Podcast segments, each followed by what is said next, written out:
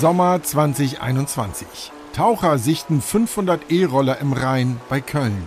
Dutzende werden zur gleichen Zeit an einer Stelle des Main in Frankfurt vermutet.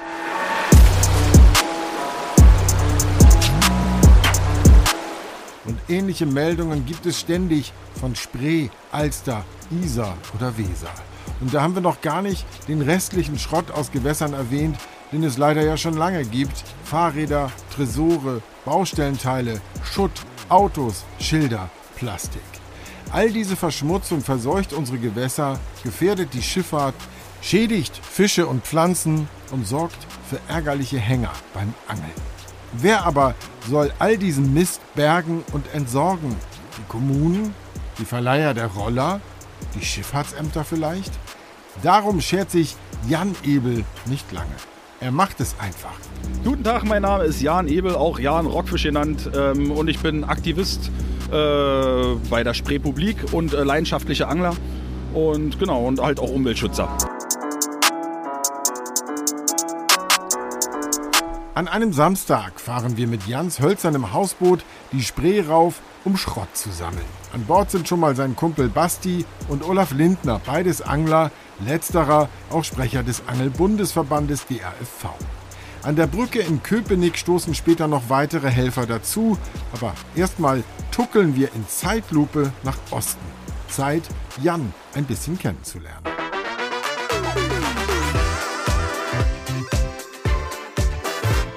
Bis zum Biss.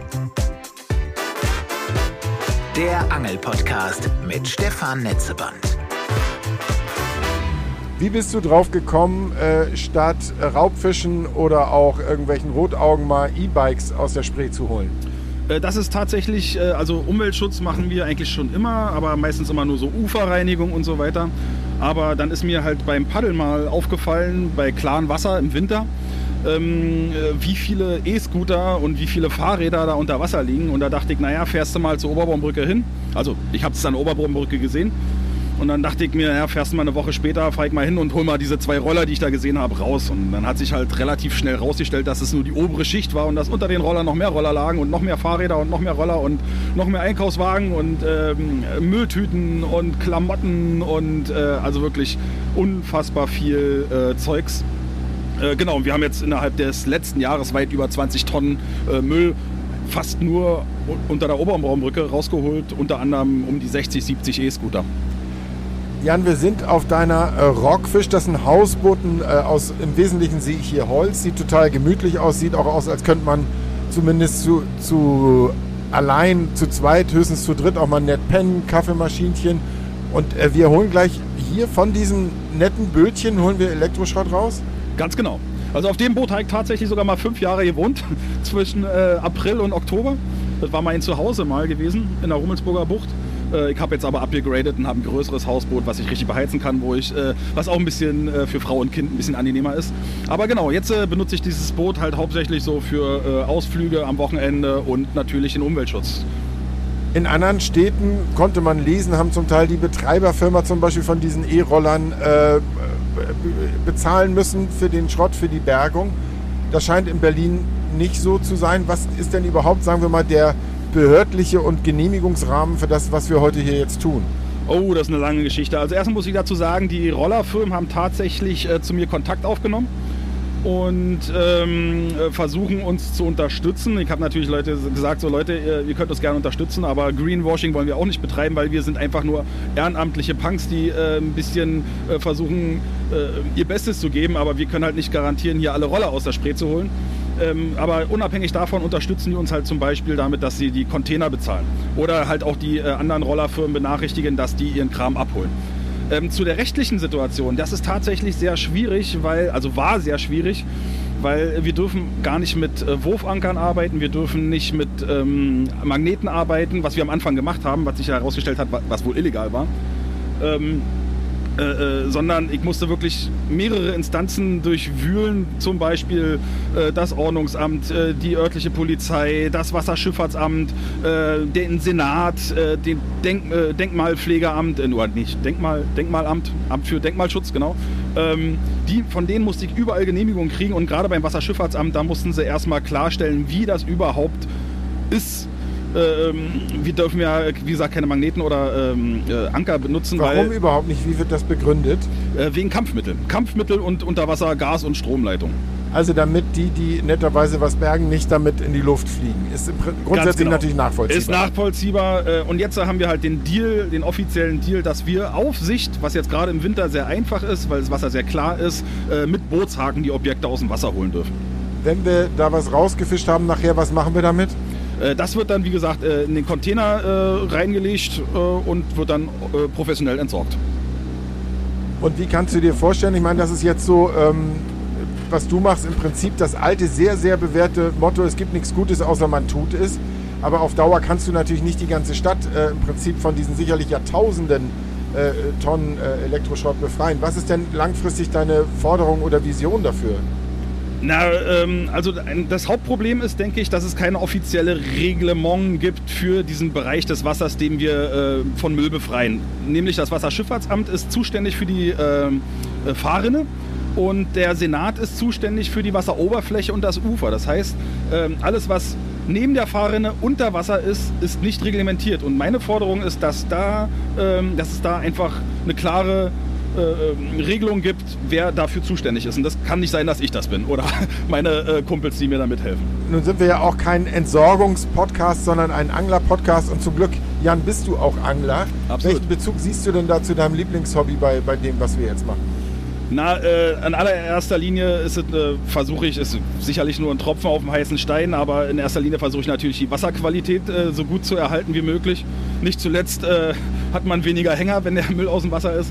Ähm, und äh, das Gefährliche sind halt tatsächlich die Lithium-Ionen-Akkus, äh, die durchaus platzen können, die aufbrechen können und hochgiftige Substanzen in die Berliner Spree ableiten, die dann am Ende im Meer landen. Mit an Bord der Rockfisch auf der Spree ist heute Olaf Lindner, der macht die Öffentlichkeitsarbeit für den DAFV. Der hat mir auch Bescheid gesagt, dass es diesen Termin gibt. Ähm, Olaf, äh, welche Bedeutung, welche Stoßrichtung siehst du in der heutigen äh, Schrottsammelaktion für das Angeln in Deutschland?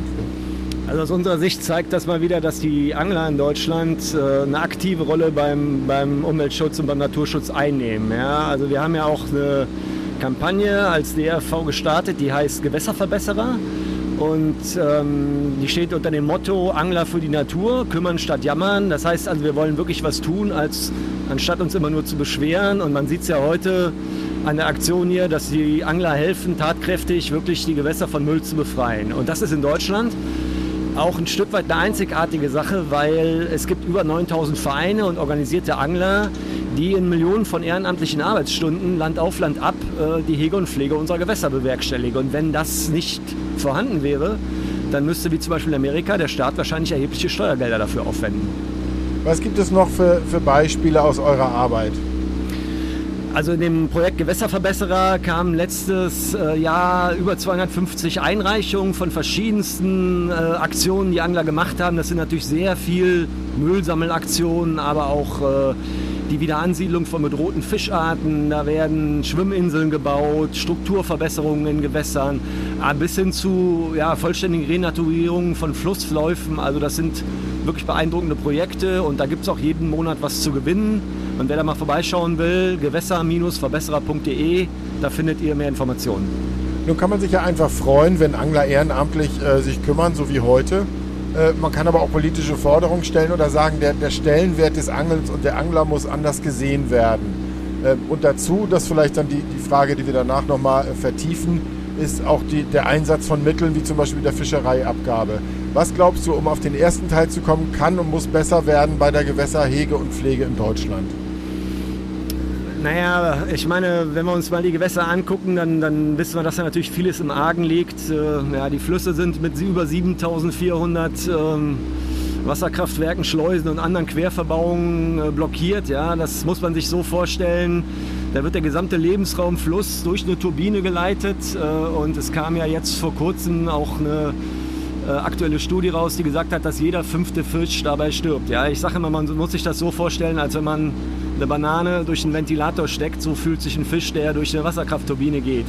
Auf der anderen Seite haben wir natürlich Müll, wir haben Einleitungen, wir haben diffuse Einträge aus, von, von Straßen, von Abrieb, von Regenwasser und anderen Dingen. Ähm, und irgendwer sollte sich natürlich darum kümmern und ähm, ja, die Angler nehmen diese aktive Rolle ein und da wird auch die Fischereiabgabe unter anderem, da kommen ja auch Gelder zusammen verwendet und das geht dann in einen Topf, ja, um einfach die Lebensqualität für die Fische in Deutschland zu verbessern. Ist denn der, der Einsatz der Fischereiabgabe aus deiner Sicht, äh, das, wenn ich es übrigens richtig verstanden habe, ist es Sache der Landesverbände, ne? Genau, der Bundesländer? Genau, das ist eine Sache der Bundesländer. Das ist auch ein bisschen umstritten, diese Abgabe. Aber da, wo es die Abgabe gibt, die gibt es nicht in allen Bundesländern. Da gibt es in der Regel einen sogenannten Fischer Fischereibeirat. Und das sind dann die Behörden, äh, ja, die Angelverbände, aber auch äh, Naturschutzverbände, die dann in gemeinsamer Abstimmung ähm, beschließen, wie die Gelder sinnvoll im jeweiligen Land verwendet werden. Wir sind in Köpenick angekommen. Wir sind an der Brücke hier in der Nähe des Fähranlegers. Und Jan hat jetzt gerade Anweisungen gegeben und gesagt, wo unser Plan heute liegt. Mit Enterhaken und Haken am Tauen suchen und bergen wir Schrott aus dem Wasser, wenn wir denn welchen finden. Erste Fang des Tages, ein über und über mit Muscheln und Moos bewachsenes, eher kleineres so, Fahrrad. Mann, du musst aus dem Weg, sonst renne ich genau da, wo du jetzt stehst, da kommen, äh, stapeln wir gleich die Räder.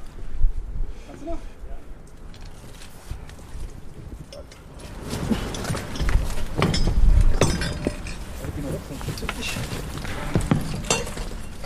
Mittlerweile hat sich auch Robert Arlinghaus zu uns Schrottsammlern gesellt. Deutschlands bekanntester Fisch- und Angelforscher packt selber mit an. Aber was sind das für Muscheln, die hier auf den Gegenständen sind? Das sind äh, Dreikantmuscheln heißen die, Dreicena polymorpha. Das ist eigentlich keine einheimische Art, die ist aber jetzt in Deutschland weit verbreitet. Und ja, tolle Fischnahrung, ähm, aber eben nicht heimisch und im, ja, weil sie sich hier so ansiedelt an den ganzen Oberflächen, produziert die ganz schön viele Probleme so in, in, in ähm, äh, Röhrensystemen und so weiter. Ne? Muss also sehr viel säubern, weil die eben nicht so einfach abgehen. Dann gerät etwas Schweres an den Haken. Okay, hast du sehen? Hier so ein Gummideckel. Eine was? Eine Gummidecke? Das wird nicht hinterher passen. Oh, was denn? Alter. Ein schöner. Ein schöner, maßig. Gullideckel. Maßiger Gullideckel. Jetzt kommt noch mehr Hilfe. Hi, ich bin der Felix, bin der äh, Hafenmeister aus dem Strandbad Wendenschloss und kenne den Jan äh, vom Angeln und bin natürlich als äh, Angler auch Naturschützer logischerweise und auch daran interessiert, die Angelplätze und das Wasser sauber zu halten und nutze einfach mal die Möglichkeit, hier mitzumachen und zu helfen. Während weiter nach Müll gefischt wird, will ich wissen, welche Rolle all der Schrott eigentlich ökologisch spielt. Robert Arlinghaus, äh, nicht nur Fischforscher, Akademiker, Koryphäe, sondern auch ein praktischer Müllsammler mit allen anderen, die hier heute hergekommen sind. Robert, äh, zu dem akuten, wie akut gefährlich sind Müllstücke wie jetzt meinetwegen E-Bikes oder Elektroroller oder sowas für, für, die, für die Natur? Ja, also es ist jetzt nicht etwas, was die Spree zum Umkippen bringt. Das ist natürlich ein Zusatzfaktor, der hier Schadstoffe einbringt. Insbesondere wenn Batterien oder ähnliches dabei sind, ähm, ist das natürlich für das Ökosystem nicht gut. Aber insgesamt sind für die Spree andere Faktoren entscheidender als jetzt die E-Bikes. Das heißt aber im Prinzip, ich sag mal, wenn eine politische Botschaft von solchen Aktionen ausgeht, äh, ich habe mit den anderen auch schon drüber gesprochen, ist es eigentlich die Hege und Pflege, die äh, zum Beispiel durch, durch Angler auch geleistet wird in deutschen Gewässern. Oder wie siehst du das? Ja, also ganz allgemein ist das einfach auch ein Zeichen. Ne? Also es sind Dinge, die man sieht, bewegen die Leute mehr. Ne? So ein großes Fahrrad, was man da aus der Spree holt oder Mikropla oder Plastikmüll ist etwas, was einfach in der Gesellschaft ankommt. Und ähm, ja, die Angler sind einer der wenigen Gruppen, die sich eben im Großen und im Kleinen halt um diese Gewässer auch kümmern. Ne? In diesen Aktionen, die wir gerade hier haben mit, den, mit der Spree, aber auch in vielen anderen Bereichen, wo die Gewässer eben von Anglern gehegt und gepflegt werden und dort entsprechend auch aktiver Naturschutz stattfindet. Da haben wir, ähm, wir haben ja vor weit über einem Jahr schon mal ein Podcast-Interview miteinander geführt, das damals gar nicht so ausgebreitet. Bei bestimmten Baggersee-Projekten hast du da ja äh, sehr viel mit zu tun. Was, wie, wie ist da so der Stand? Was wird da gemacht? Also im Grunde sind alle Fischereirechte in Deutschland ja im Eigentum eben von Berufsfischern oder Anglern und in dem Zusammenhang werden die Gewässer eben bewirtschaftet. Zum Beispiel über das Einsetzen von Fischen. Da konnten wir in diesen Baggerseen da konnten wir zum Beispiel in diesen Baggerseen feststellen, dass dort die Fischartenvielfalt häufig, äh, höher ist in den bewirtschafteten Seen mit sieben bis zwölf Fischarten, eine heimliche Fischarten wohlgemerkt, als in den unbewirtschafteten Vergleichsgewässern, wo nur drei bis fünf Arten vorkamen. Aber auch bei den anderen Organismengruppen, Amphibien, Libellen und so weiter, konnten wir jetzt keine Unterschiede in den anglerisch genutzten und den ungenutzten Gewässern stattfinden. Also mit anderen Worten, die Angler fördern die Fischartenvielfalt in diesen Gewässern, ohne sich nachteilig zwangsläufig auf andere Organismengruppen auszuwirken. Das ist so eins der Hauptergebnisse aus dem Projekt. Also die, das Klischee vom Angler, der am Ufer alles platt macht, der irgendwelche Schmetterlinge verscheucht, Brutgehege zerstört, äh, Fische ausrottet und so, ist, ist von dieser Arbeit, äh, ist durch diese Arbeit von dem Klischee nicht viel übergeblieben. Die Leute, mit denen du da zu tun hast, gerade bei den Projekten in Niedersachsen, was war denn die praktische Arbeit an diesem Baggerseen? Oh, das war, also wir haben im, wir waren im Prinzip ja nur diejenigen, die das angeregt haben, die gesagt haben, wir wollen mal zum Beispiel das Einbringen von Totholz ausprobieren oder die Schaffung von Flachwasserzonen auch als Alternativen zum Fischbesatz. Und dann kamen die Angelvereine und haben gesagt, Mensch, wir wollen unsere Gewässer gerne aufwerten und haben dann einfach ganz dolle mit angepackt. Also sind unglaublich viele Ehrenamtstunden reingeflossen, die sozialen Netzwerke, die Leute vor Ort haben, Baggerfahrer werden organisiert und so weiter, sodass die eigentliche Arbeit, das Einbringen dieser Totholzbündel und so weiter von den Angelvereinen geleistet wurde. Wir Wissenschaftler haben das mit begleitet und untersucht, aber das war wirklich ein Projekt, was die Angler getragen haben.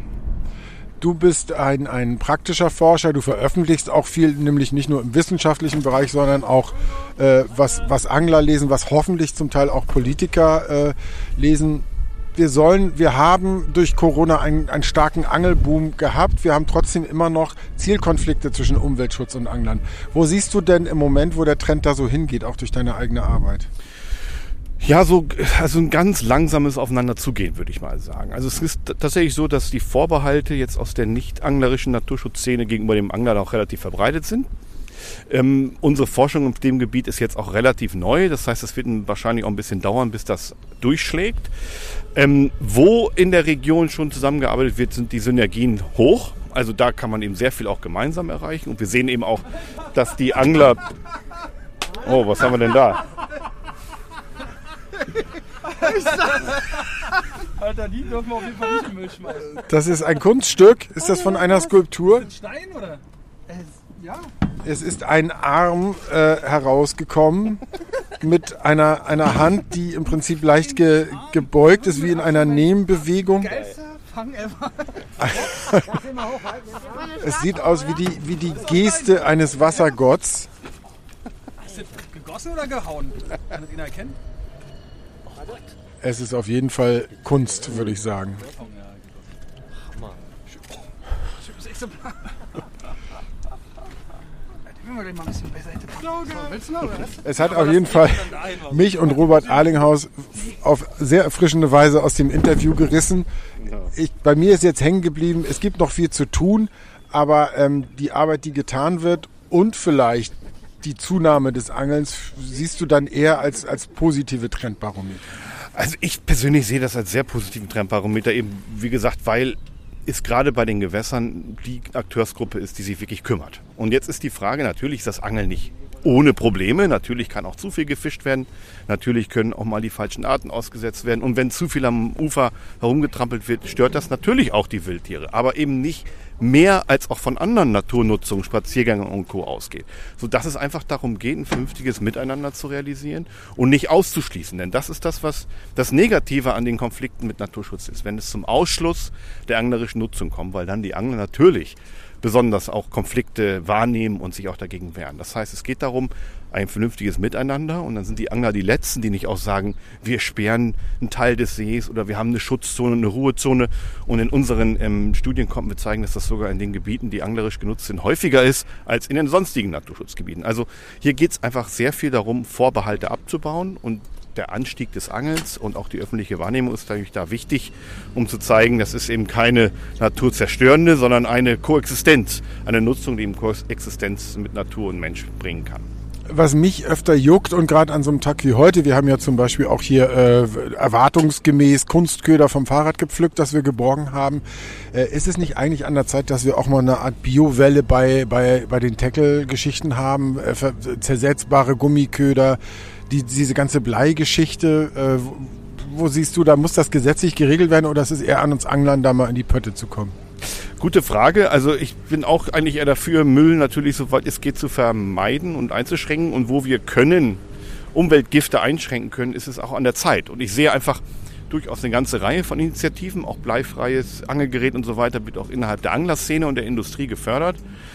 Aber es ist wie immer, manche sind, manchmal sind die Entwicklungen nicht schnell genug und dann kann natürlich auch eine gesetzliches, gesetzliche Vorgabe helfen, diese Transformation voranzubringen. Also ja, nochmal, ich glaube nicht, dass der Anglermüll jetzt der größte Beitrag im Bereich der Vermüllung der Gewässer ist, aber je mehr man dort ja, verbessern kann und einschränken kann, desto besser. Also natürlich sind die Weichmacher und ist das Blei irgendwo auch ein Umweltgift und das muss man auch offen artikulieren.